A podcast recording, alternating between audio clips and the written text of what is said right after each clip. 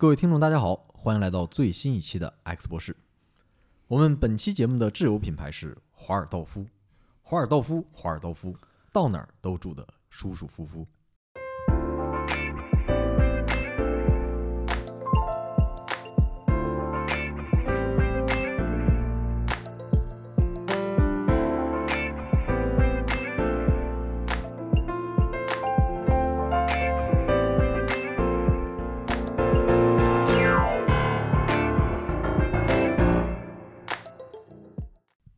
各位听众，呃，这期节目我们之前已经上一期已经做过预告了啊，啊呃，很可能是我们农历年今年的最后一期节目，也许 maybe 吧，呃，对，很可能是春节前最后一期节目。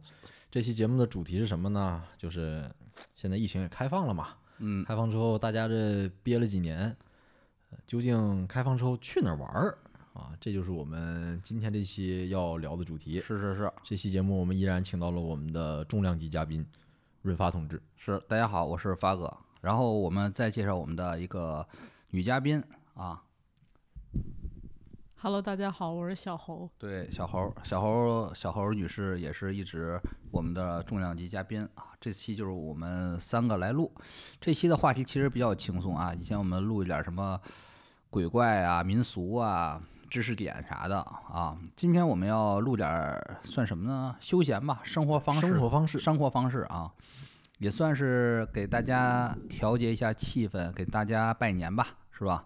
咱们就是闲聊节目，大家听了感觉对新的一年有新的这种憧憬，憧憬、热情、向往、自由、浪漫，讲一下。对，呃，主题就是旅游啦。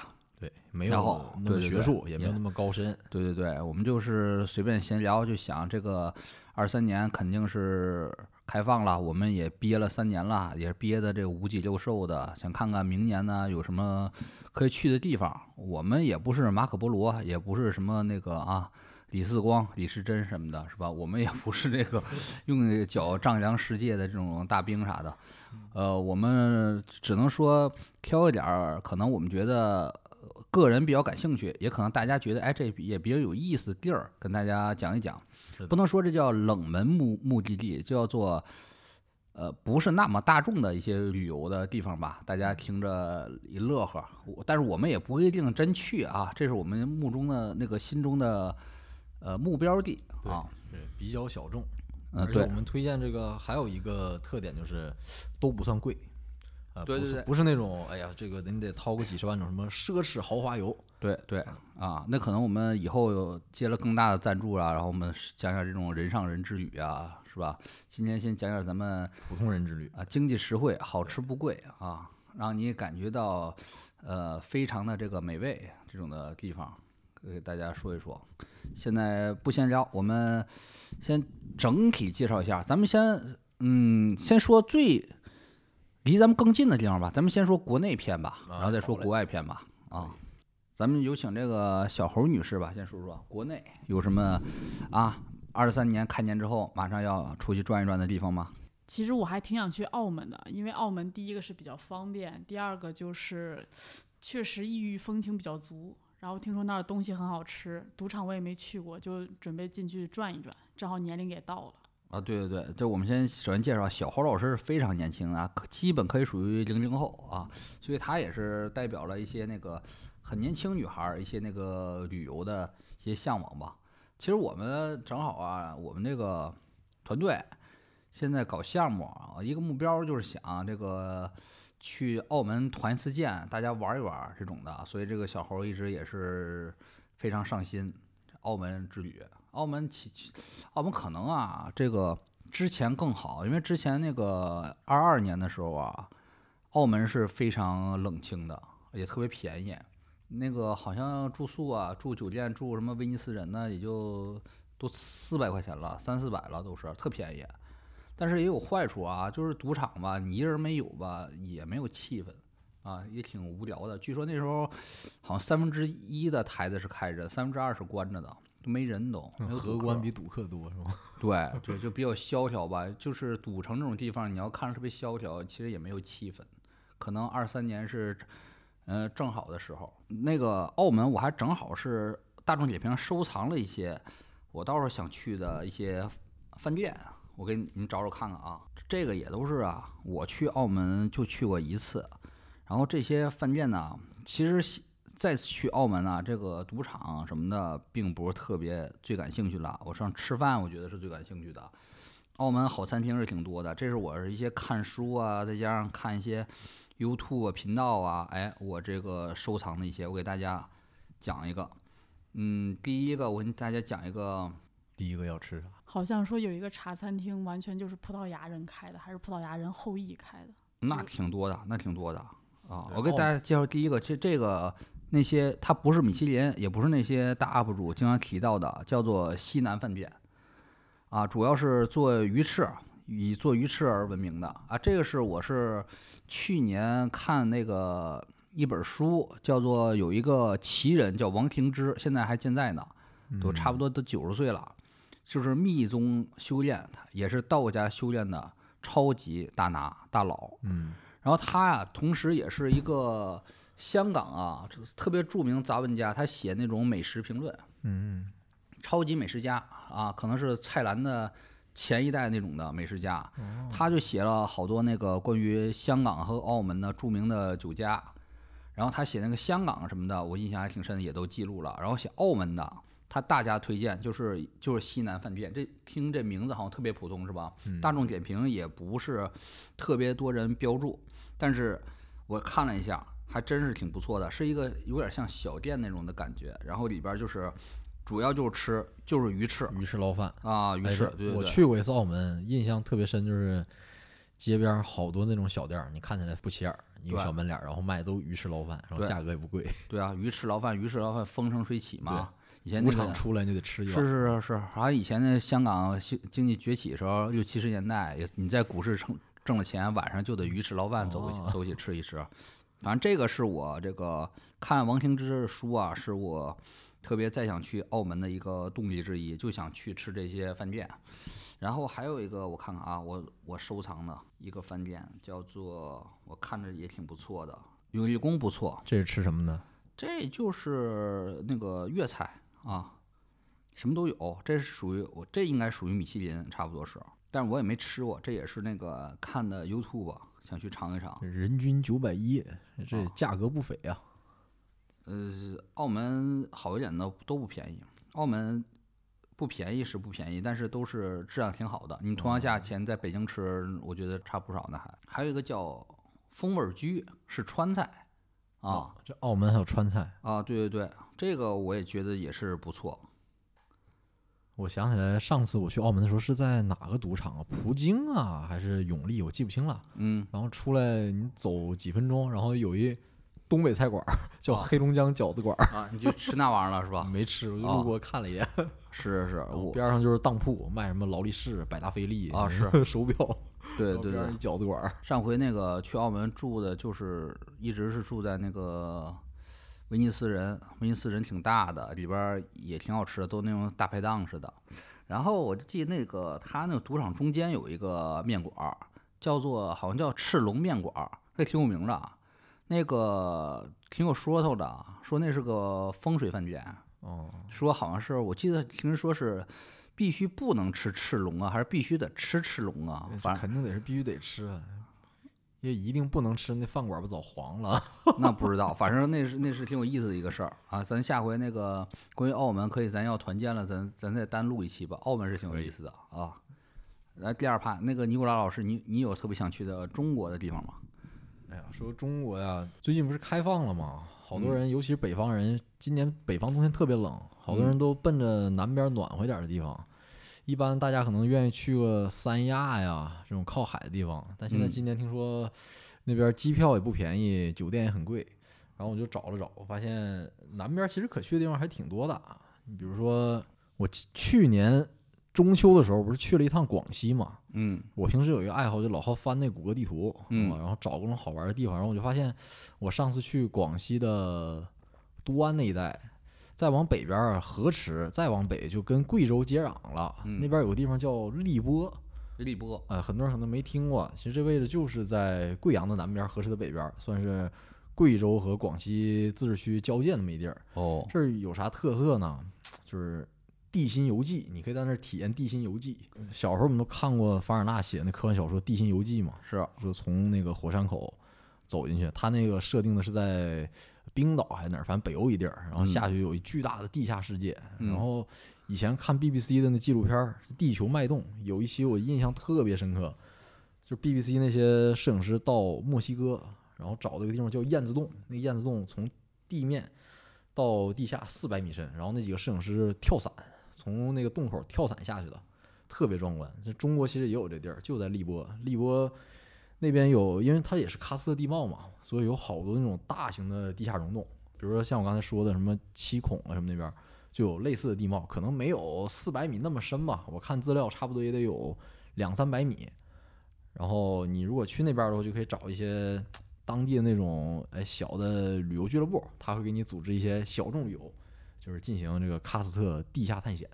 哦，你可以去几个景点儿啊，比如说它有喀斯特的地下森林，就是森林，但是它是完全在地下的，不是在那个地表，有点像黑龙江的什么镜泊湖地下森林，但比那个规模要大，然后也壮观，而且它是在相当于是温带亚热带嘛，植被也更茂盛，然后物种也比较丰富，特别像电影《金刚》骷髅岛里面，可能跟那个可能会比较像。然后这大天坑三百米，然后你在那里面一天是转不完的，在里面可以露营，就是你在完全跟外界这个隔离开的那个地洞里面，你可以露营。然后在那个洞里面大到什么程度呢？你可以在洞里面玩攀岩，然后滑皮划艇，然后你可以学一学什么 SRT 锁降技术。而且我看当地那些小众俱乐部会组织啥活动呢？在那洞穴里面晚上看看电影，嗯，就直接在那个可能就是以那个岩壁啊当那个银幕，然后给大家放电影。看啥电影啊？这不知道了。哦这个之前你不是去 First 影展吗？其实哦 First 影展要是在那儿放？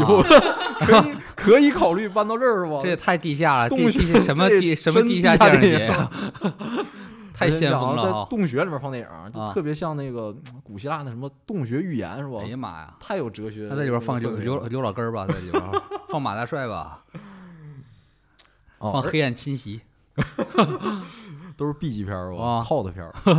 而且荔波这个地方边儿上还有个小景点儿，你要如果去荔波的话，可以顺便去一下，就是有个那个叫 FAST 的那个大锅，就是嗯巨型的那个天文射电望远镜，哦哦啊跟那个好几个足球场那么大？挨着是吧？在那挨着很是吗近很近哦，就是你到那儿可能开车几十分钟但那就是贵州了吧？啊。对，啊荔波也是贵州，啊，荔波也是贵贵州州哈。嗯，其实贵州好多地方还挺那个，怎么说呢？挺值得探索的。对，哎，我挺想去那个，好像也是在贵州吧，就叫做叫净凡山啊，净盘山。我我是我去年不录过吗？就是我老听嗯那鬼故事嘛，之嗯之前呢有鬼故就是特别有意思，把我我把这个四个记住了，嗯就是他就是有一个人，他还是个北方人，嗯然后他就是走，他突然做梦，梦着一个人跟他说去净盘山，去净盘山，他根本不知道净盘山是哪儿。然后他就是一查，他知道这是贵州一个寺，在贵州，在贵州这个铜仁市啊，这是我印象挺深刻的。还有贵州，我比较可能也不算冷门了，挺热门的。哪前儿 黄果树瀑布啊？啊，不是黄果树瀑布是那个那个谁，毕赣老家贵州凯里啊，哦前两年挺火的，现在可能稍微冷淡了一点儿，然后毕赣其实也没像之前那么火了，也是 啊，但是他那个镜头下的老家是挺。如如梦如幻的哈，哦想看看这个毕那个凯里啊，到底是什么样的这种的感觉。文艺片发烧友可以去朝圣一下。是是是，主要我是特别爱看他那个《路边野餐》和《地球最后夜晚》，看了嗯好几遍呢。这个，所以想去看看到底什么感觉。这是呃，说到国内，其实我还有个地方，其实已经是定下来，我春节就会去的，啊，就是云南的滇西吧，哦，滇西那一带。呃，其实本来过年我是想去暖和一点的地方，嗯，西双版纳，嗯呃热带嘛，这个终于不用在那个北京挨冻了。那你不想去泰国吗？哎，泰国这一会儿后面再讲哦啊，先讲这个地方。关键是温暖的地方今年都都太火，你看三亚爆满，然后西双版纳现在也爆满。你知道西双啊版纳那有一特色旅游服务，就是穿那个傣族妹子那服装，然后你拍照，然后可能是西双版纳哪儿有一挺有名的景点儿，是个桥还是哪儿？就嗯，我看小红书上那照片儿，就一个那桥本来就不大啊，可能是二三十米那么长，然后那每天晚上到那月亮一出来那点儿，可能就几十人在那儿排队，嗯在那儿拍照啊，三百块钱一位，你就全是全是傣妹，嗯然后一想，这个酒店也不好订，呃机票也贵，我就换一地儿吧，就决定去滇西转一转。滇西其实，呃，算是云南被低估的一个地方。大家嗯去云南普遍就是说，哎，南边儿咱去西双版纳，北边可以去什么丽江啊、大理都比较有名。滇西其实挺被低估的，最近唯一稍微有那么一点儿热度的一个城市，其实就是芒市嗯啊，也是在那个小红书上面最近刚刚被带火啊，是吗？啊比较有东南亚风情，号称这个什么云南小东南亚，然后有好哦多特别像柬埔寨啊、那什么缅甸啊那边的那种金顶的佛塔。哦哦。啊，所以说就小火了一下。但其实滇西地区可以玩的地方挺多的，你比如说宝山啊、嗯，腾冲、这都感觉是远征军去的地儿啊。盈江啊、瑞丽这种地方，因为它是滇相当于滇缅交界嘛，啊，处于这种文明的边缘地带，这种地方一般都比较有料，又有自然景观，对对然，后又有比较厚重的历史，哎，这两项都是是我旅游的时候比较爱看的，是。所以我决定就是春节的时候去滇西转一圈儿。哎，那这次能去瑞丽吗？瑞丽不说去年有点儿啊，确啊实，去瑞丽人民可能这两年生活有有点不太顺啊，是，但现在已经放开了，这个都可以去了，边境这些城市都可以去了。那你这个瑞丽要回来，咱再看看，再录一期哎，讲讲可以。啊。滇西我这安排了差不多得有十天。但这路线对于这个普通的游客好走吗？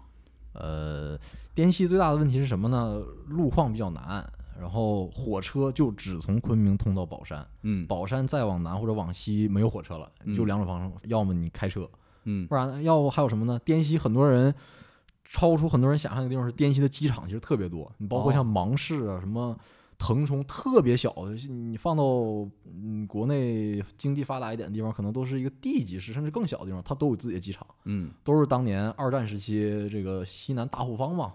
这个美国人还是援建了不少这种机场，什么驼峰机场啊，什么什么德宏机场啊，啊很小，都是当年当地的老农拿那石碾子，你知道吗？最开始碾出来的飞机跑道。那所以你说这个，那现在它这个航班密度那块儿可以吗？还行，主啊要都是省内航班，还是比较方便的。比较方便。一啊天我看差不多都有个五班七班的，哦，那你这次是选择自驾还是坐飞机啊？在滇西这几个城市可能开车的面儿大一点吧。啊，嗯，滇西啊就有自然景观，你比如说呃火山嗯是，吧？还有什么热海，这嗯你在什么腾冲、宝山那一带都有。对，你还可以那儿还可以赌玉，你可以买点哦，对，玉瑞丽石哈，。瑞丽，不知道 这个这两年可能这个受疫情影响啊，哦这个冲击比较大，不知道那市场有没有。是啊去的时候可以赌一下，说不定发财了，我可能就不回来了。呃，好，你要发财，我找你去吧，就是啊。一看这个尼古拉在那儿戴着墨镜，然后叼着雪茄，穿着那花衬衫呢，哈一，下就是那个《湄公河行动》里面那个装扮了，是吧？嗯，这个有自然景观，你比如说什么看这个坐热气球、看火山，你不用去土耳其，腾冲就有。腾冲就有。对，腾冲不是是咱初中学的那个干湿分界线吗？呃？什么腾腾降雨降雨黑河腾冲分界线啊，对对啊，就对是腾冲县那个分界线东南都是人有钱，对对。往西北就是没人，没人啊对对对，我就是靠这个记住腾冲，后来是又是，呃，看历史远征军又记住腾冲哎对啊，而且那边儿不光有自然，其实滇西南地区好多地方都是古镇。你像芒市、腾冲，其实都有古镇，比如说腾冲就有市区里面就有个和顺古镇，历史都挺悠久的，然后保存的还不错，而且好像那个腾冲土豪挺多的哈，好像特别有钱，好像是可能吧，有点西南地区土司是吗？啊，好像忘了谁跟我说了，好像是腾冲，也可能记错了。说那个我记得说，就是云南西边有个小城市特别有钱，其实是啊，嗯，有可能又有嗯资源，可能又做做边境贸易或者嗯什么乱七八糟的。还有美食。啊，如果喜欢这个西南口味儿的美食的朋友，去、嗯。去那边也能找到不少好吃的。罗非鱼烤罗非鱼，烤罗非鱼，人面 人面鱼。啊啊，罗非鱼最早还真就是在云南，是啊，最早引进就是啊在云南养养殖罗非鱼的。而除了这个自然啊，还有这个饮食啊，另外一个就是有历史。刚才发哥也提了，远征军嘛，对，滇西地区就跟远征军是分不开的。但是上一轮对这个地方比较关注，可能还是那个电视剧，什么《我的团长我的团》，是是是那都是已经零八零九年了这几年可能热度又下去了。是野人山对，野人野人山那在啊缅甸了。是嗯、反正它的背景就是远征军啊，二战的这个这个印印度支那战场啊，嗯而且这这次我去，我就争取一定要去一个地方，就是嵩山。嗯这很多人可能没听过这地方，在龙陵，嗯也挺不，我看了也挺不好去的，不知道我这车技这个行不行。他那儿呢有，应该是中国地区保存的，不敢说最好吧，但也是保存的相当好的二战遗址。嗯，其实我们这块儿这块地方，这个二战时候也是主战场喽，嗯打的打的仗很多，但是其实没留下来什么东西。你比如说什么台儿庄会战，但你可能去台儿庄可能也看不到啥了，但是。那个呃滇西嘛，因为人也少，然后那地方也不怎么开发，所以它保存比较好。有最大规模的就是嵩山战役遗址。我的团长，我的团里面，他们最后打的那什么南天门，其实就是嵩山，哦，就是嵩山。而拍摄什么的好多也都是在那儿。哎，我都好奇，你这些信息都从哪儿看呢？这些呀，这个我都没听说过。要 要啊去一个地方，不得先做做功课嘛？啊，对，了解一下。都看哪些网站或公众号啊获得的？呃，一般这个最直观的啊，现在你要出去旅游，其实最啊直观获取信息的，去那肯定是小红书。小红书啊，，对，小红书不是马蜂窝，马蜂窝有点过时了，out 了哈。这信息及时性稍微差了那么一点点哦，啊，呃而且尤尤其是这个那个，因为这两年疫情出去的人也少，嗯你在那上面好多攻略啊，我一看这更新还是二零一九年这个八月份，那那太那啥啊，了，对，这三三太早了，三年前啊三了。年前了，还 但是小红小红书很及时，他可啊能昨天去，今天就能发。那倒今天上午去，下午哎，小红书真是那个即时信息，就是最好的啊，对，另外就是你要深度做做功课呢，就是查一查相关的书喽，上豆瓣啊，啊找一找相关的书。那这太古早了吧？那也就跟我看王清之谈 饮食那王清之八十年代写的，我一看妈西南餐馆居然还在，四十年之后还在呢。嗯是，然后我说一些吧，国内的，其实我第一个想去的啊，我这个可能是我是没做什么功课，我是都是看书看的，我觉得这地儿还挺有意思的。第一个旅游路线就是西北战争路线啊，因为就是去年二二年年初嘛，看了一本儿书嘛，电子哎书嘛，我们也推荐了。啊，叫《晚清菜市》对啊，罗马主义写的《晚清菜市》，我觉得也是，呃，看了之后啊非常震撼。然后我觉得对里边儿提到一些地名啊，就挺感兴趣的。虽然也知道啊，里边儿的里边儿也不像嵩山啊，还有遗迹呢啊，估计这遗迹都没了。但是这个地方本身也想去那儿走一圈儿啊。这不不光那是罗马主义爱提到的地方，那同时也是我特别爱看的一个作家张承志也老爱提那些地方。西北作家，啊，对，那地方就是，呃，张承志爱提的地方，一个是西海固嗯啊，我我挺想去西海固那边走一圈，但西海固啊不属于一个具体的一个什么地，那个是一个很大的地理范围，有点像河套地区啊，对，不是是一个具体的像某某个市、某个县这种说法，而且也说白了也没什么，不是特别适合游客去看的一个地方。没景点儿。啊，对。然后呢，呃，西北战争那个地方现在是有地方可看的，最重要就是临夏了。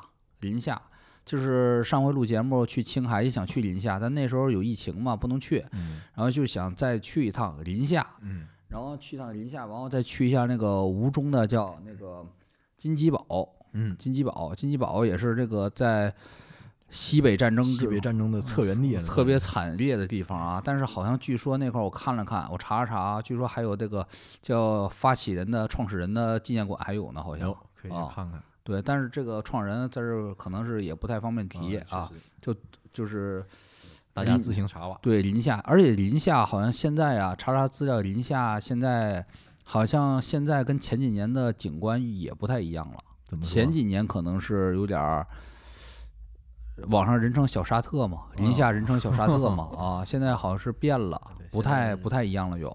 这讲究去三，叫去三化嘛。对，但是这个还是值得一看的。对历史感兴趣的啊，或者对西北旅游感兴趣的啊，可以看一看。嗯然后剩下一个线路啊，就是比较呃蒙古线路了，蒙古西夏线路了，嗯也是我当初那个啊、去年看一个蒙古一些史啊，还有西夏史资料啊。啊，对，尤其看那个藏传佛教史，就是黑水城文献嘛，嗯黑水城文献挖出了好多，就是这呃，黑水城是这个西夏那边的一个当时重镇嘛。嗯从那儿俄国的这种的探险家学者，呃，就一百多年前吧，在那儿挖出了大量的文献啊，就是关于一些历史啊，还有一些那个藏传佛教的东西好多就是非常稀有，直接呀，等于说是一手资料，一手资料，把颠覆和补充了中国古代史的好多缺缺角。对，以前那个未知的部分一下给发现了，那资料量非常大。现在还是这是研究的热门了还在翻译呢，对，也研究的热门，这是这也是古典学术研究中的皇冠吧，这个地方。我就我就想那个黑水城这地方。听起来也挺神秘的哈，想去那儿是在哪儿？我原来以为是在什么，在银川附近呢，嗯后来一查根本不是，是在内蒙，对，是在一个非常非常偏的一个地方，我都很难描述黑水城遗址到底在哪儿，只能是谷歌地图上搜黑水城遗址。然后我搜完这地图就发现周边啥都没有，呃，对对，啥都没有。黑水城遗址啊，这咱们中国地图是一个雄鸡嘛，它相当于是在雄鸡的鸡背上这位置、哦最北边儿，就中心点最北边儿这位置。然后是可就是戈壁滩，然后它的地理位置行政区域属于内蒙古自治区阿拉善盟啊哦额济纳旗。哦，然后如果你用谷歌地图一搜啊，那周边我真是要啥没啥，要啥没啥，真是非常荒凉。你可能大家呃旅游觉得去了，比如青海呀、青海什么海西啊，就挺偏的了。但是这个黑黑水城遗址啊，比那个还要偏，真的是就是荒凉，青海还有点草，这嗯边上全是戈壁滩，感觉这是未知的一种荒凉。反正对于一般的旅游者，非什么地质啊、什么偏门学术研究者，这这对于一般的游客属于非常之荒凉的地方。一般人不到这儿看来是吧？对，然后后来我就根据这个黑城黑水城遗址啊，然后也有一些游客去过那儿的，自驾去的或者租车去的，然后我又搜了搜周边有有哪些还可以去玩的地方，然后我发现了一些别的好玩的地方，叫做那个啊苏伯闹尔，它就是古代的叫居延海哦，啊，但是它其实是已经那个等于说是怎么说呢，就是。退化了的居延海了，以前更大，现在因为那个地理变迁啊，它就是啊小了很多了，但是那儿还是一片怎么说海子啊嗯湖这样的，也是其实现在也不小的，那也是一个呃旅游景点儿，只是特别冷门儿，真是特别冷门儿了。只是那个搜那种什么马蜂窝呀、古早的一些驴友啊自驾，然后去那儿嗯看一些那个周边的一些呃胡杨林什么的嗯啊。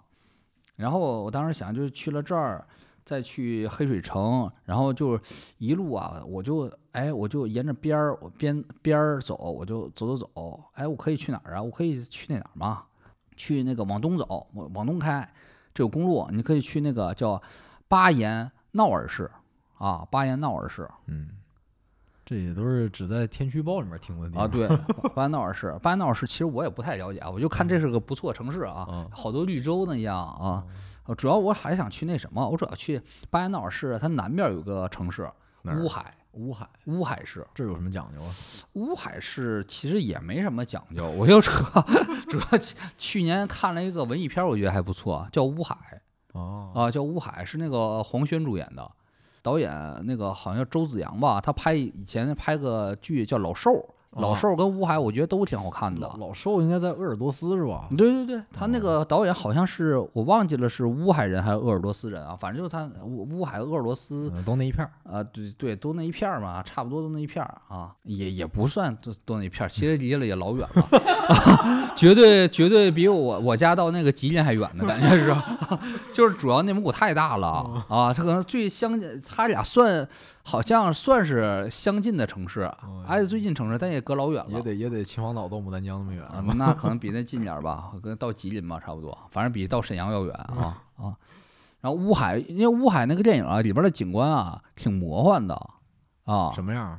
乌海怎么说呢？乌海就包括我还继续想到了乌海，再往东走就鄂尔多斯了。嗯乌海、鄂尔多斯在我心中全都是那种魔幻的地方，就是贫富差距挺大的。嗯，呃，看似极其偏远，但是有一批土豪，有矿有矿那种地方，而而且是真正意义上的，我觉得呃挺边疆的一个一个感觉。嗯。嗯，一个因为它地理上它又不是极北，嗯。就贴着国境线，嗯。但是差不多再往北也没什么了，嗯，就是就是这种的地区啊。除了。这个再往北呢，就蒙古高原啊对再往北就就就到西伯利亚了。嗯，就进入那啥了，你就就通往那个啊，乌兰巴托之路了，那就是。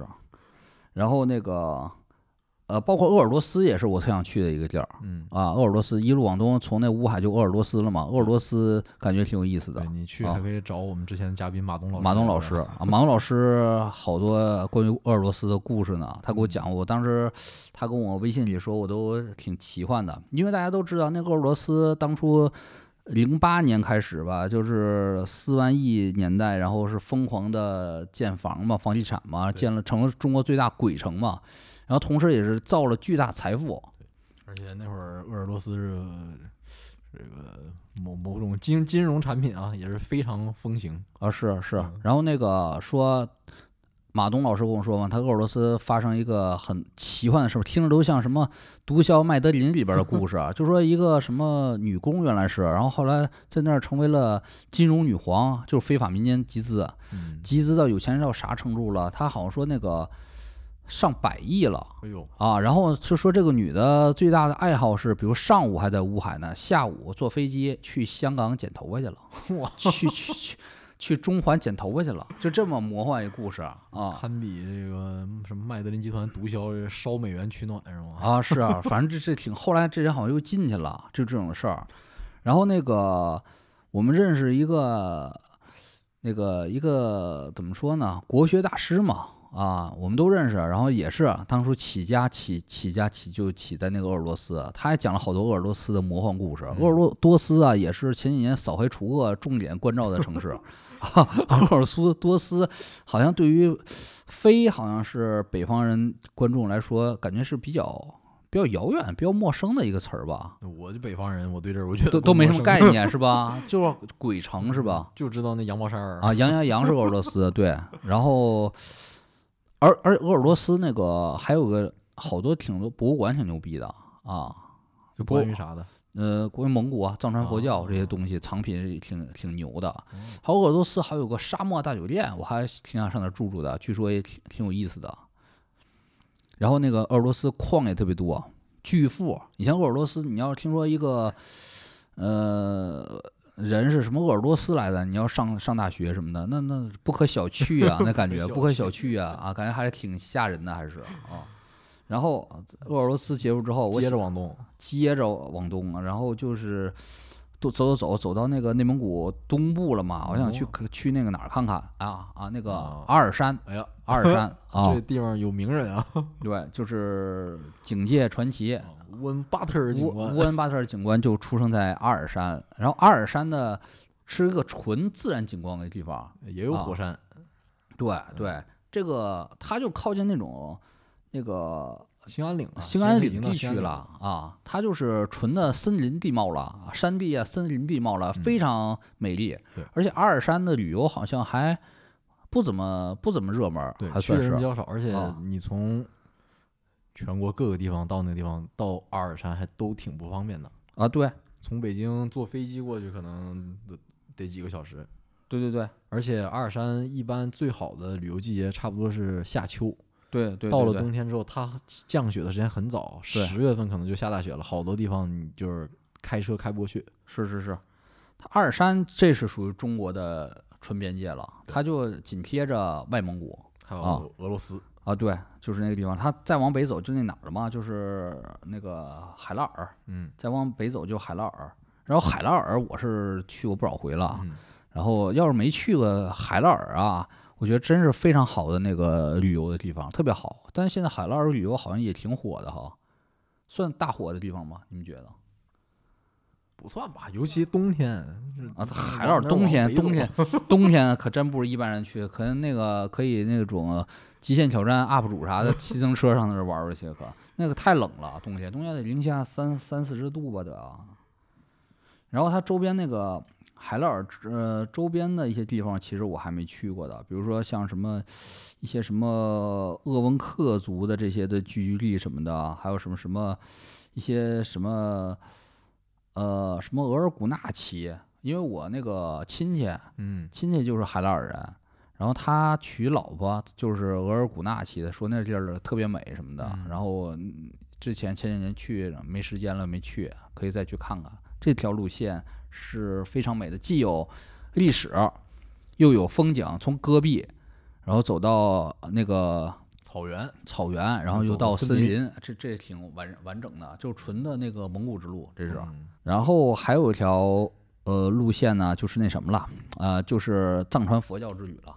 但是这个就比较多了，就不在这儿细讲了啊。主要可能要去一些以寺为中心，去一些地区啊，以寺庙为中心啊，就是去一些什么桑耶寺之类的，还几大名寺这种的，那这种之后可以单独再做单独再讲了啊，单独再讲了。好，那基本国内的是不是就差不多了？嗯，差不多了。嗯，然后咱们就进行国外篇。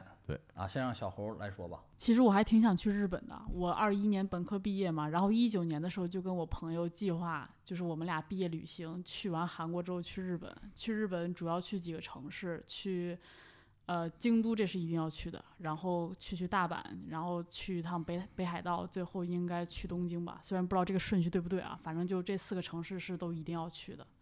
然后因为发哥老去嘛，就想让发哥给我介绍几个一定要去的景点儿，或者说就是觉得有意思的，一定要去看看的，跟正常就是东亚城市不太一样的地方。哦，是啊，是啊，那个日本第一次旅游，我觉得还是经典的吧，就关东、关西、关西就大阪、京都，嗯，别第一次就去北海道是吧？北海道也行，北海道也适合就是出游者去玩儿去，挺好的。然后那个关东就东京呗，我觉得，但是我觉得东京得多多住几天，因为好多那个去日本可能玩第一次玩时间短，他可能体会不到。觉得大阪、大阪啊、京都啊，我觉得京都可多待几天，然后那个东京，我觉得多待几天。可以有有条件有机会可待个一周在那儿啊，然后主要，而且这俩地儿啊花钱多，呃，京都跟东京花钱多，住宿贵，而且你要是在那个京都和东京啊住宿省钱呢，可能体验大打折扣啊啊！你要是京都，尤其京都，你要住的特别便宜啊，真的有点儿怎么说可惜了啊，寒酸倒不是说不上，就是说可惜了，因为可能对这种感觉体会差很多啊。然后我以前去京都，就是最开始去，然后就租那对去京都，我都忘了现在有没有 Airbnb 啊？就京都，反正我那时候去刚去的时候是租那个 Airbnb，好像也不是特别贵，就租那种传传统的厅屋，一户建，然后一晚上七百吧，住还挺大的，感觉挺可好了。然后那个东京就住那啥，别住 Airbnb，就住豪华酒店啊，就住在那个什么，就是嗯，现在马云住那地方，在在皇宫皇居皇居附近那块儿，那块儿老贵了啊，或者住那个新宿附近那个高级酒店，住点什么那个什么，就看你朋友有没有钱有钱包深不深吧，住那哪儿吧，住那个东京的，就是安曼。对，东京安曼老好了啊！然后关键这俩地儿啊还得吃啊，吃住完了还得吃啊。你要天天吃那个三元园大面团呢，又可惜了，不能说穷酸，可惜了。不行那，天天吃吉野家。吉野家，哎，你人别说，我在东京啊，我就真那个天天吃吉野家，吉野家，吉野家，你东京你别觉着那啥，那个深夜吉野家有大蟑螂，我在那吃着大蟑螂贼老大，爬过去了，那还圣诞节那天呢，就是吉野家放着那个山下达郎那歌圣诞那个，然后旁边大蟑螂在爬啊。东京和京都，你这还是得攒钱吃点好的。米其林走起来啊、也是，你不用吃寿司之神啥的，什么天妇罗之神，那都是有点儿订不上，也太贵了。你就是按照那个日本那个网站，或者你吃那个嗯呃 TripAdvisor 也行，就根据排名吃呗，反正就吃点贵的。上日本得吃点那个啊，那叫什么呃京料理啥的啊，东京啊吃点什么寿司啊，别别吃那一个钢镚儿的那个盖饭是吗？对对对，别吃那一个钢镚儿盖饭，我就总吃那一个钢镚儿盖饭，还有那个王酱饺子，王酱饺子，我老吃那个啊。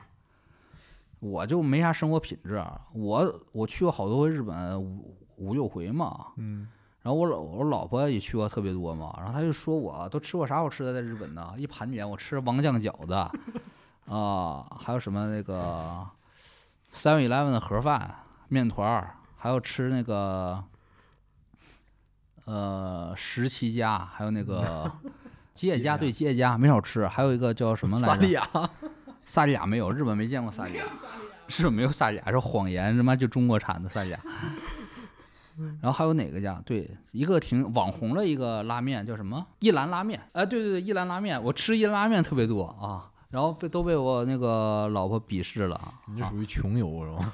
是啊，就是没啥生活品质嘛。然后那个一兰拉面是特别那什么，一兰拉面只好像只有中国人在那儿排队，全是中国人在排着呢啊，都是老乡啊，都都是老乡，回全是老乡啊。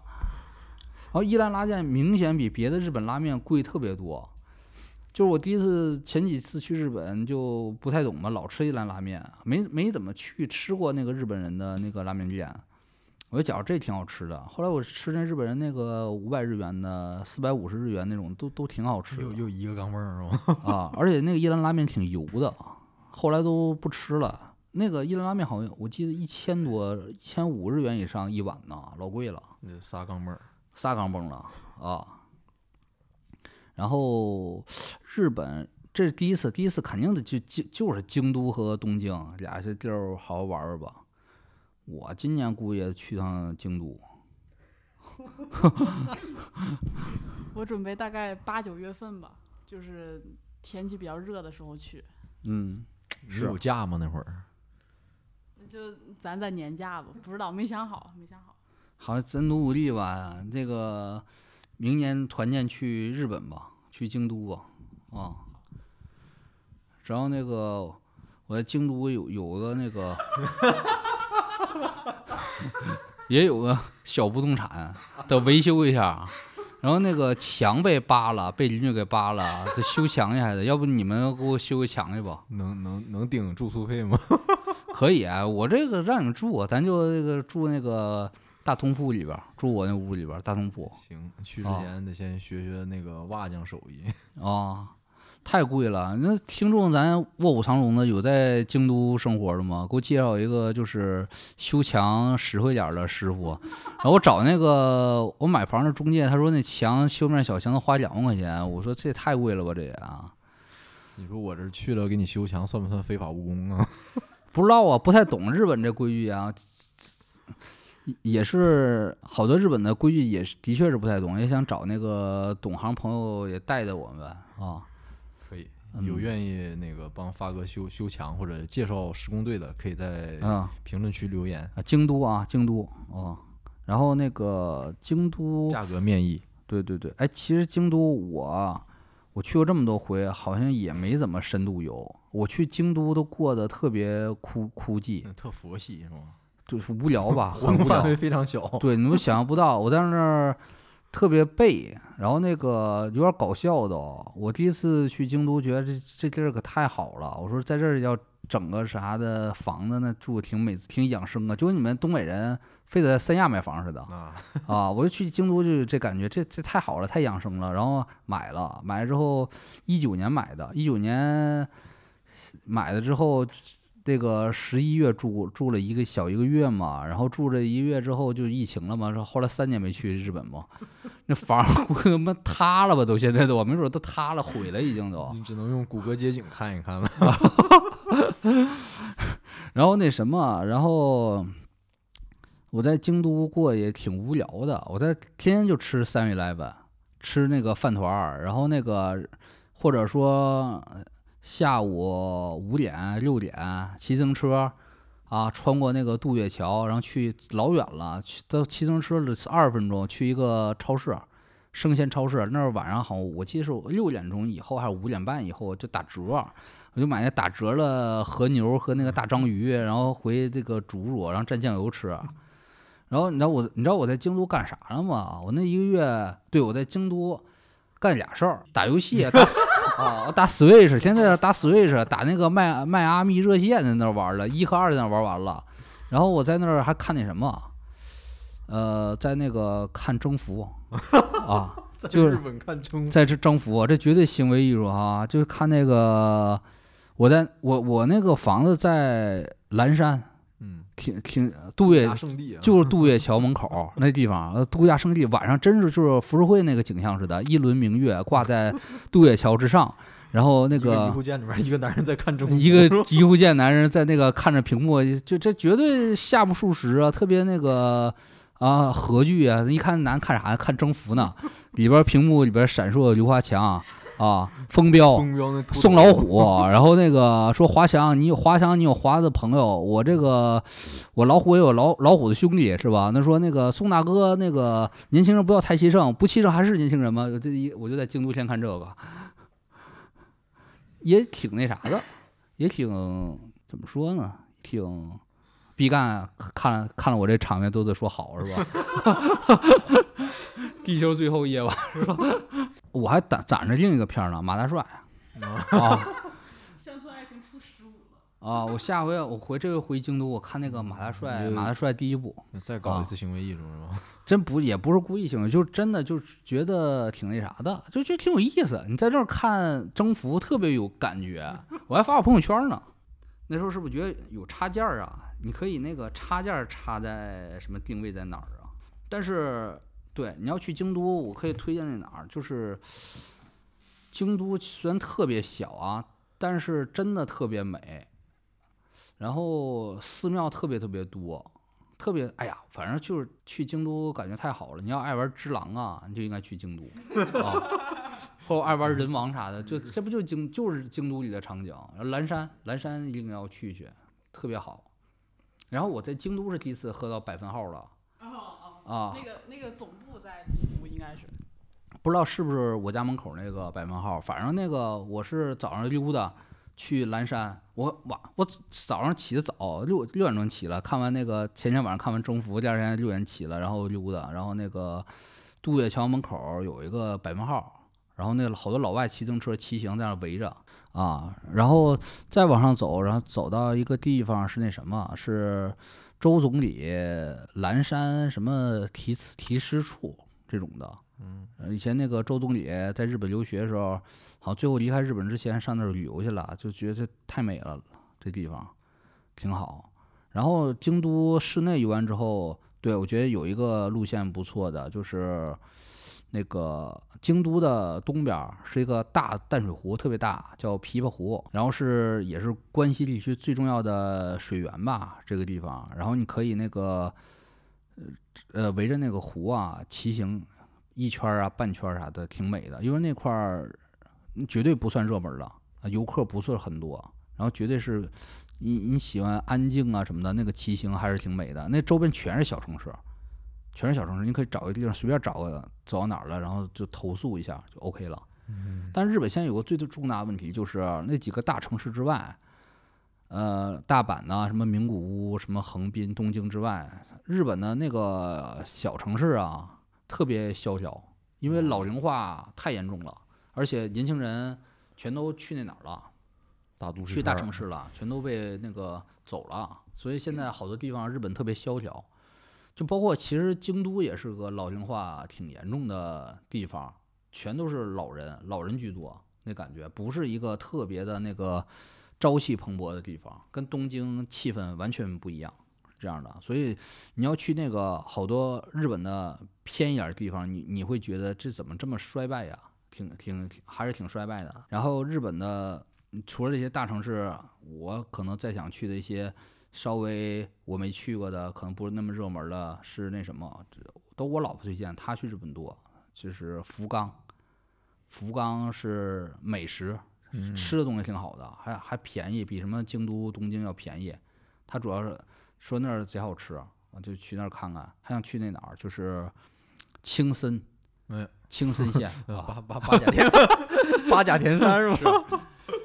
一是八甲田山，就青森呢属于有点属于那个，可能是啊，在日本认知里是可能比较偏的地方了吧。因为我看那有个作者有个导演自传，对那个看那个四山修斯自传，他是从小出生在青森，他就觉得那青森那地儿挺乡下的，挺偏僻的，然后他就想去东京什么的大城市发展。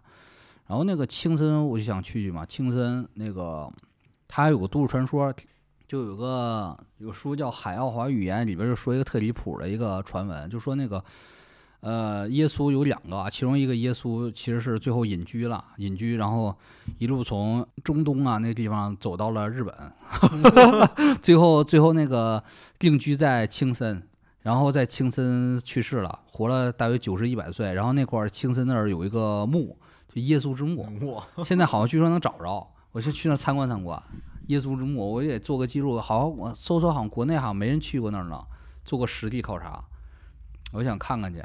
然后那个，而且青森还有一个著名的历史景点叫八甲田山嘛，八甲田山这个 当初日军那个苦行练练兵时候，就准备跟日俄战争嘛，啊，说咱那个的准备严寒气候战争啊，他就是登山嘛，登山好像是几十个人还是一百个人啊，一下死了百分之九十九嘛，一下啊一个连队两百多人啊然后活了十七个，然后十七个人里面除了仨健全的，剩下那几个都冻重伤了，截肢了是吧？正常速率，这八甲天山现在是也算是一个。呃，当地比较知名的旅游景点儿，可能当地好多日本人都不知道这典故啊。咱是 主要是以前看过的电影儿，觉得挺奇葩的，想去那个八甲天山也也看看，也那个现在有缆车，不用涂上去了。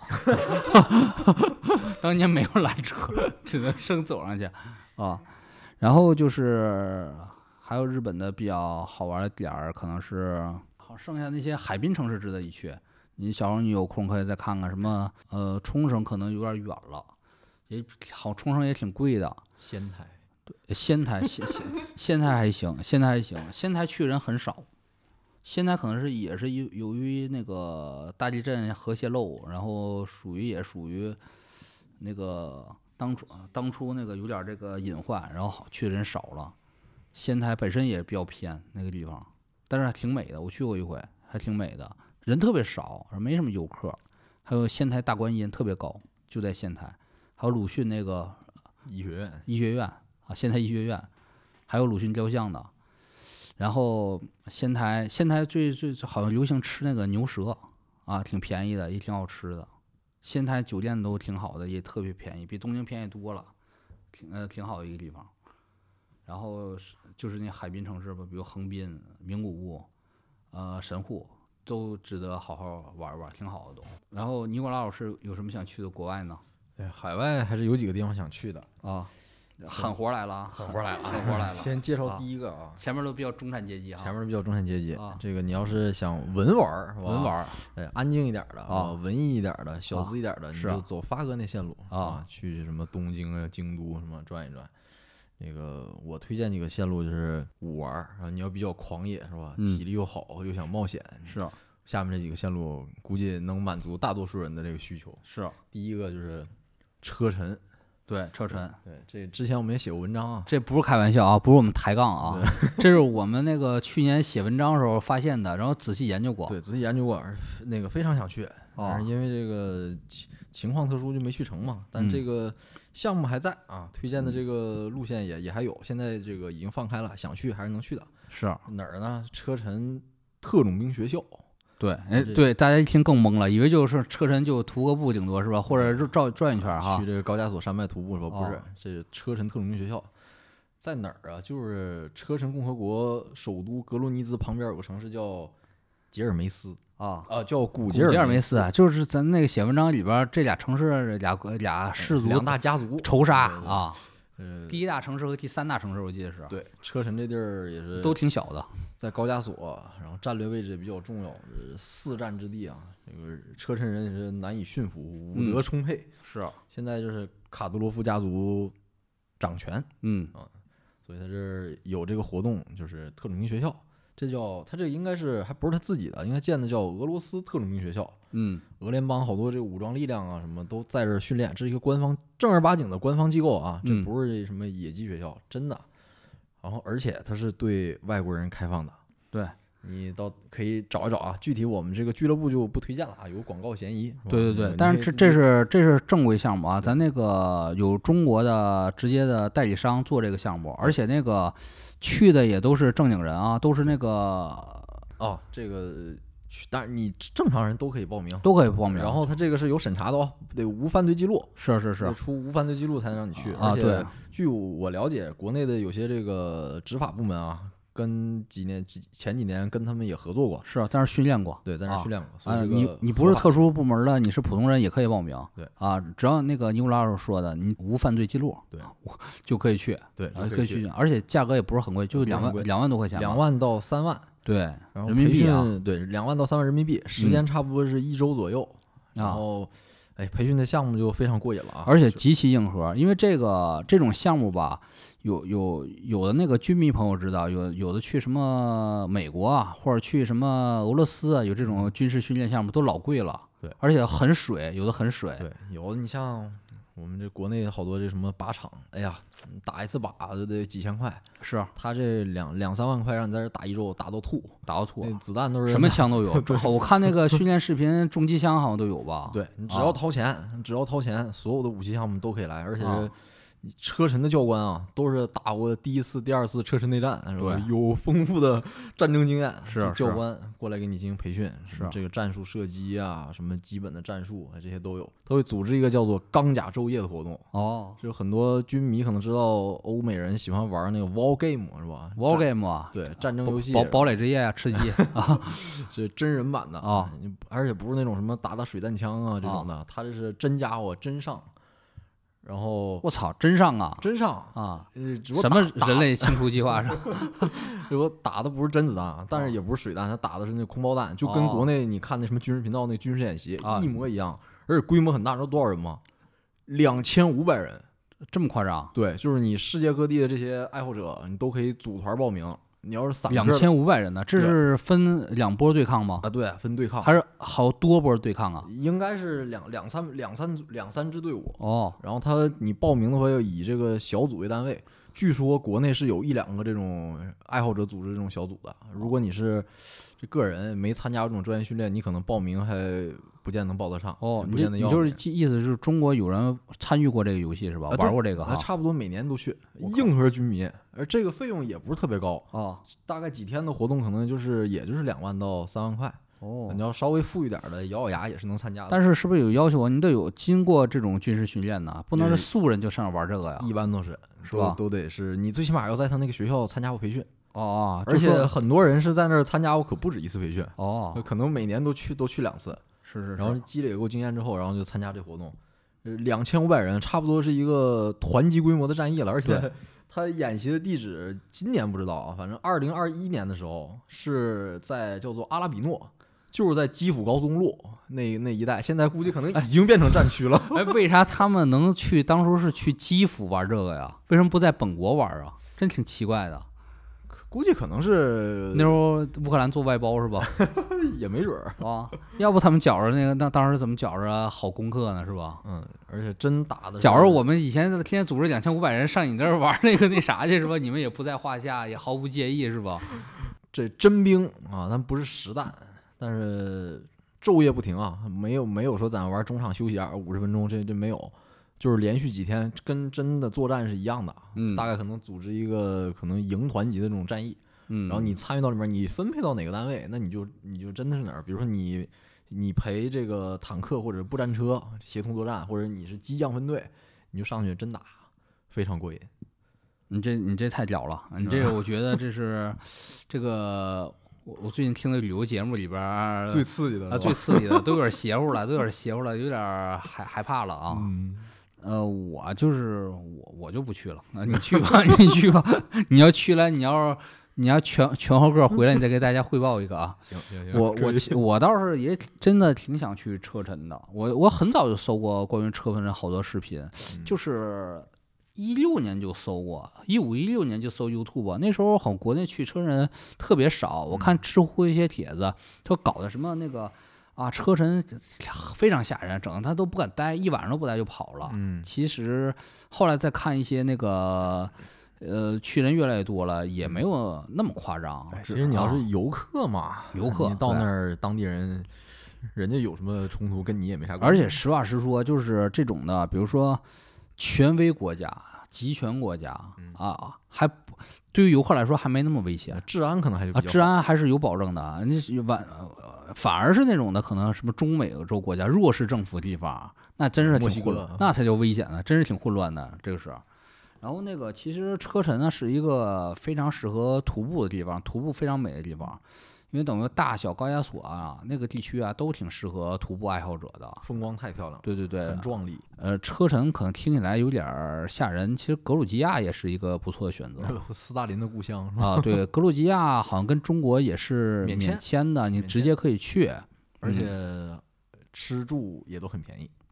对，但是其实去任何不管是车臣啊，还是格鲁吉亚，可能你真的要去，还是找一个在向导这方面可能别吝啬花钱，还是要找一个舍得花钱，找一个比如当地比较正规的旅游公司啊，雇一个向导司机啊，旁边陪着你嗯啊，这是比较重要的一个事情，因为毕竟当地的风土人情不一样。啊，而且语言压根儿不通，还是这种必须要在向导上舍得花钱。下面还有什么吗？有什么狠活儿？这车臣介绍完了，啊还有还有车臣提示一下大家啊，这是尼古拉老师的个人爱好，他这个人的风险意识啊，我觉得啊，对于普通人来说比较低。他风险意识，他觉得好多觉得很很随意、很简单的事儿，可能也并不适于很多这个呃很多游客啊，可能大家多执行执行我说那个线路吧啊，顶多就无聊点儿，看看征服啥的这个刚才说的是车臣，哦然后再推荐一个，呃也是在俄罗斯，那没有那么狂野了啊，哦这就不动刀动枪了。在哪儿呢？勘察加半岛。呀，嗯，这世界上好多旅游地方都号称自己什么世界尽头嘛。比如嗯说我以前去过这个葡萄牙的什么罗卡角，罗卡角哎，也号称这个欧洲尽头。是那你说除了南北极，可能什么乌斯怀亚是啊，这王家卫拍《春光乍泄》那地儿是，啊，也号称世界尽头。那我觉得你去过吗？乌斯怀亚？乌斯怀亚没去过，哦，没去过南美洲哈。没去过南美洲，哦太远了。是是是离中国最远的地方就是是南美。嗯，这个勘察加可能是真的是对中国人来说比较容易去的一个，也不是那么容易去吧。勘察加还是距离还好远的啊。还好吧？其哦实可能从北京去勘察加和你去日本差不多了吧？你这这说的可，你说说老地图距离是吧？啊地图距离也没那么近的也呀。勘察家咋去呀？啊，勘察家咋去呀？哎，你还没说是车臣咋去？车臣有直飞吗？呃，从莫斯科转机，哦，莫斯科转机，对对对，嗯，，对，它毕竟属于莫斯科共和国嘛。嗯，勘察家咋去？有直飞吗？也在莫斯科转机吧？呃，可能就是哦不在莫斯科远东这边，远东说你可以从这个伊尔库茨克转机。呃伊尔库茨克有点远了吧？哦可以去什么海参崴？哦，对啊对对，这这一带从那边转转转过去。它其实，呃，勘察加半岛的位置其实就在日本的东北边，那老老东北边了，远着呢。中间就隔了一个你相当于刚才说那个从乌海到那个那个哪儿似的啊，鄂尔多斯一样的，最相离最近的两个城市啊。呃，反正提的这些地方呢，都是你只要买机票，就是都能去的。这家伙好像打色四元币了，然后那个小猴在北海道正吃这白色恋人呢，然后打电话来来勘察家吧，来勘察家 啊，来那个咱那个死亡行军是吧？啊，那你还说这个还可以去点儿什么那个以前古拉格集中营，在北极北极圈的地方，什么马拉丹马拉丹集中营什么的，都挺好的都。啊，接接接啊书归正文啊，啊接着讲那勘察勘察加半岛，呃这地方就完全没什么人烟了啊！你要想真的看自然风光，那这地儿是最好的，几乎没怎么经过开发，而且它战略位置比较重要，在过去几十年苏联时期一直算是军事禁地，所以去的人也非常少。然后现在呢，也有一些小众的这种旅行团或者当地旅行社也有组织这种活动，看什么呢？有几个看点，一个是比如说看熊啊，棕熊。另外一个是什么呢？你要是钓鱼佬去勘察加半岛，那特别爽，你可以什么钓鲑鱼，哦马哈鱼，钓马哈鱼，然后什么那个抓一抓那个帝王蟹，是吧？就是这么大，个脸咋抓啊？脸盆那么大，在岸边直接能抓着吗？这应都有旅行社会组织这种活动。你就算不抓，你也可以吃，是吧？哦，你也可以吃。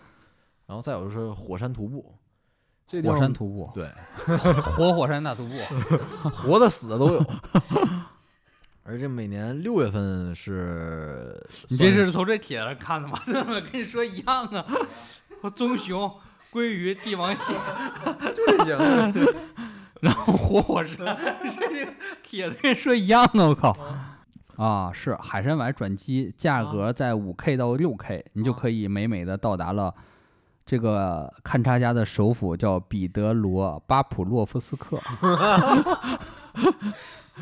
然后就可以跨越鄂霍次克海和千岛群岛，来到勘察加火山半岛。这这在这里，你可以体会到久违的野性和原始。我觉得这真挺野性和原始的。对，这啊，绝对世界尽头。嗯而且还不像南北极，南北极那个，你说去南极，你过了德雷克海峡，基本啊上也就是沿着那个南极的岸边儿啊，简单转转，然后登陆一下，跟企鹅合个影。嗯呃，你其实没啥吃的，也你也没啥看的，没啥玩的。但是勘察加半岛，呃，可吃可看可玩的还是挺多的。是是是是年六月份这个鲑鱼洄游的季节，你就可以去了。然后到七月八月份，这个棕熊大狂欢啊，这个棕熊就守着那河道，抓那个洄游的这个鲑鱼，反正是挺狂野的。而且你要是去勘察家啊，可以提前看一本书，叫做《蓝湖岛》。嗯，是勘察加半岛就再往东啊，其实就是到白令海峡了嘛，对面就美国了，这个阿拉斯加。为啥叫白令？其实就是当年彼得大帝彼得大帝末期那个探险家白令，然后哦，组织了几次北方大探险。嗯其实他要开发的地方就是勘察加半岛，然后就是想一是开发资源，建立定居点，另外就是找出海口。也是这书也也书本身也挺好看的，呃，历尽千辛千辛吧，一个沙俄时代的李涯是吧？就是要开发勘察加。哪儿都有李涯是吧？那呃，这个是不是特别贵呀、我记得我很久看到一个公众号，好像一条组织的去勘察家，那时候嗯好像挺贵的，好像一个报名一个人是十万，还还是二十万的，挺贵的。这太贵了，这啊估计可能是什么豪华游吧。但说实话啊，在勘察家那种地儿，其实也没没啥可豪华的，嗯，路嘛也没有，然后这个住酒店也没有什么太高级的酒店，安曼酒店你是住不到的，是应该那块儿的基础设施应该比较惨吧？基本上基本上没什么基础设施了，那就哦，对对对。然后那个我看这介绍啊，一五年有一个老鸟介绍，一五年之前造访过勘察加的中国人不超过十个，这说的还是挺挺那啥的哈。现在应该不至于。你现在小红书上发帖子可能都都不止五十个了。小红书，小红书这家伙去勘察加，一看有一百多万人去过勘察加哈，勘察加不错，我觉得挺好的。我觉得他有点像那个以前看金庸小说里的冰火岛哈，嗯，就那个张翠山和殷素素在对漂流的地方真，正的冰与火之歌，真正冰与火哈，嗯感觉那个吃好吃的挺多的哈。全是野味儿是吧？啊，还可以坐，还可以坐直升飞机呢。哎，其实我那天看资料啊，我查呀，你知道有一个国家好像听起来挺偏的，但里边那个豪华酒店还挺多的嘛。哪儿啊？不丹啊啊，不丹就是。对不丹，我挺想去的。不丹那个那天我搜搜啊，不丹什么价位？不丹那个相当贵啊啊，不丹那个好多豪华酒店，还好像还有那个不丹安曼嗯，啊，老牛逼了老贵了啊。富人去的比较多呀。是是是，不丹还是挺让我出乎意料的。啊我嗯别看他家一去，也其实都是豪华酒店，豪华酒店里里全是寡头在那抽雪茄呢。富豪们可能是，呃，不丹也跟宗教有点联系嘛。是啊，那富豪们对宗教可能更感兴趣，嗯对这野性大探险估计兴趣不大。嗯，是是是。OK，那还有接下接下来的吗？有什么好地方吗？还有就是最后一个了，最后一个我非常想去泰国哈，就是泰国的哪儿呢？斯米兰群岛。斯米兰群岛。嗯，这个地方说出来可能很多人不知道，但是如果你是一个极限运动爱好者的话，应该会知道这个地方嗯是著名的潜水圣地。嗯呃，离另一个地方大家都知道的一个地方很近，就是普吉岛。嗯如果要去斯米兰群岛的话呢，你就要从普吉岛出发，嗯然后坐船向西北啊驶进安达曼海。嗯这个安达曼曼海上的这个一串明珠就是斯米兰群岛。嗯，去斯米兰呢，你唯一的玩法就是船速。船速对，如果你唯一什么叫唯一的玩法呢？因为它是海里面的群岛嘛，那个岛很小，太小了就是而且也不让也不让登陆，没有酒店是吧？没有酒店，啊，也不能登陆，只能围着边上有个别的几个岛是可以你允许允是允许游客简单上去玩一下的，但都很小，大部分的岛是不让不不允许登陆的。所以你唯一的玩法就是船速，就是如果你不潜水的话，可能去那儿就比较可惜。那你说那个船速船是什么船？是呃大的游游艇吗？一般都是专门那种潜水船，而潜水船样现在样式很多，哦这个有的看起来就看着像像豪华游艇哦，啊，像那海上开 party 的那个大游艇，有的像什么呢？像加勒比海盗里面里面那种帆船，这么牛逼啊！对，但都是改装之后的这种潜水船。啊，呃，一般去那儿主要就是船速潜水啊、从普吉岛出发，然后你晚上的时候呢在船上睡觉，白天呢这个船就开到这个斯米兰群岛一些比较有名的潜点，一般它分南线和北线，如果你时间比较充裕的话，可以南线北线一起走，晚上开船，然后睡觉，白天到那儿就是潜水，而它是一个实际上它是一个海洋海洋国家公园，保护的非常好，那个景观怎么说呢，有点像。阿凡达里面的那个什么啊，水水之道啊，哎呃你刚我刚想说，特别像那感觉。对水上部落那种感觉，但那是连人都没有。哎，那这个这个船速是那种的，好多人住一个租一个船呢，还是可能是两个一对情侣这种租一个呢？呃船看大小，一般来说一个船拉十到三十个人，十到三十个哈，对，合住是吧？嗯，看你的钱包了，钱包了哈对你这个如果预算比较充足的话，你可以订比较好的船舱。这听起来也也挺贵的，你这好像介绍都不是特别经济实惠啊，都蛮贵的啊。这船速听着也好像也挺贵的。船速听着听起来很贵，但其实你要找一些性价比比较高的这个船，可能五天的行程也就只要三四千人民币。另外一个哦它是包吃住的哟，包吃住的你不用再订酒店了。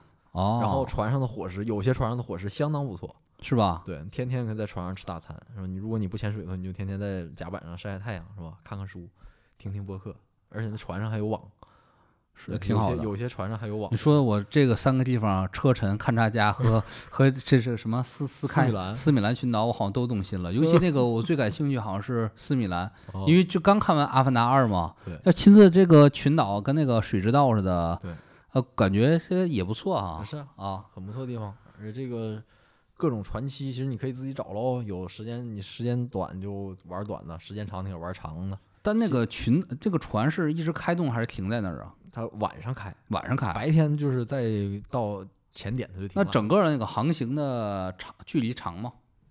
那几百公里应该还是有的。几百公里啊，也嗯也挺大的哈。对，啊，真就是那嗯个，差不多在海上漂个至少得一周嘛。那真挺像那个水之道的哈。是啊，是啊，哦，那那周围是都无人区吧？都属于海上嘛，哦，那岛上都是没有居民的哈。没有哦没有居民，它是一个海洋公园儿，而且它保护做的比较好。它每年其实只开放小半年，哦，你，差不多今年，比如今年的话，那基本上三月份之后应该就不能去了，再去那就只能到今年的十月份以后了。哎呀，你这说这你这个真是不错，我折嗯服了。一比起你说的，我觉得我说的真是蛮无聊的哈，蛮无聊的哈各有侧。重点，有人好静，有人好动嘛。是是，你我推荐这些旅程都是比较消耗体力。是是是，这尼管老师这个真是挺挺会玩儿的，真是挺有意思的。啊我这个真是挺无聊。其实我真是消费冤种，好多钱好有时候也没少花，但是没有任何体验，好多还淡忘了。我去好多都淡忘了，突然才想起来，哎，还当初还看过那个世界杯现场呢。然后，然后那个一点儿都记不清楚了。当看过两场比赛嘛，一个是阿根廷对克罗地亚，还有一个是韩国对德国，然后韩国把德国给赢了。一点都记不清楚在哪个城市看的了，是在喀山呢，还是在罗斯托夫啥的，全都淡忘了。然后就感觉这，尤其是三年没怎么旅过游嘛，就觉得挺挺迷糊了，也也也是挺憋得慌的。今年可能固定要去马耳他和那个新加坡吧。马耳他就是地中海小岛，圣剑骑士团属地，上那儿溜达溜达。然后可能也顺机去趟什么德国，嗯啊，西班牙吃点儿海鲜饭啥的，然后再去趟新加坡，想去新加坡探探道，看看有啥可发展的不？闯闯南洋，闯南洋，看这咱这次录的走走西，除了走西口就闯南洋哈，走西口是通往库伦之路哈，然后不就下南洋，通往马马六马六甲海峡之路哈，嗯，然后可能今年还会去一些压根儿没想过的地方吧，但那时候再跟听众们汇报吧。然后听众们，如果大家有觉得，哎，今年有马上就想去的，出去的地儿也可以在咱这儿留言啊，让我们也开开眼，长长见识。我觉得好的，我们也去玩玩去什么的。大家踊跃留言是的，啊。然后那个对，最后再说一下这个，呃，我们的自有品牌吧。其实旅行啊，我觉得一大对于我来说啊，我我不好动哦，我就好享受。一大重要的就是吃和住嘛，住，尤其我爱吃住一体。然后，如果大家有机会的话，那个华尔道夫，我真觉得是一个非常值得推荐的品牌。但是，当然了，华尔道夫可能它由由于它定位嘛，它可能也是比较不菲价格，然后它所处的位置可能一些像尼古拉老师介绍那些区域吧，也没有华尔道夫没有了啊，对，都可能集中在一些大城市，上海啊、北京什么的，啊，纽约什么的。然后华尔道夫，我最深的印象就是两个，一个是看电影《金矿》，就马康马修麦康纳主演那个电影，他上他金是金矿公司要上市嘛，他金矿公司上市庆祝是在华尔道夫举办的。然后跟他他老婆一下说：“哎呀，他老婆说，我终于住上华尔道夫了，这印象特深刻啊！华尔道夫大总统套房，然后就是华尔道夫那个，不光是北京的、上海的，都特别值得推荐。尤其上海的，我自己觉得啊，个人觉得，如果去上海，我要是有机会、有条件，我肯定住华尔道夫。华尔道夫住过好几次外滩那华尔道夫，真的挺好的，真特别爽，就特别赛博朋克，特别蒸汽波那感觉。你就一定要买那个对着外滩那个那那个那那那排的房间，然后晚上你就看着那个啊三大神器那个夜景啊，整个黄浦江外滩呐、啊老老牛了。我我在那个华尔道夫，我看过那啥，我看过征服。我是看我看过征服，而且还看过那什么啊，我还看过《流星花园》在里边儿，啊 看过流星，还听过那个那个，对我觉得挺过瘾的，特别特别赛博朋克，特别推荐大家。你要是旅游啊，或者说跟那个男女朋友啊什么旅游啥的，哎，华尔道夫绝对是一个很好的选择啊，非常美式啊，美式老前锋那种的那个风格的酒店啊，嗯，非常舒适，绝对是不会让你失望的一个地方啊。是。好，那我们这期节目差不多到这里就结束了，嗯感谢润发。嗯，我们春节之后，如果真的去了这些地方，回来之后会向听众们做进一步的汇报。嗯，好，那咱们就是希望二零二三有一个非常愉快的新年吧，心情大家都快乐一点，也都是有钱没钱啊，都咱都那个呃出去看看啊。好，嗯，好好，这期节目就到这儿，拜好拜，拜拜。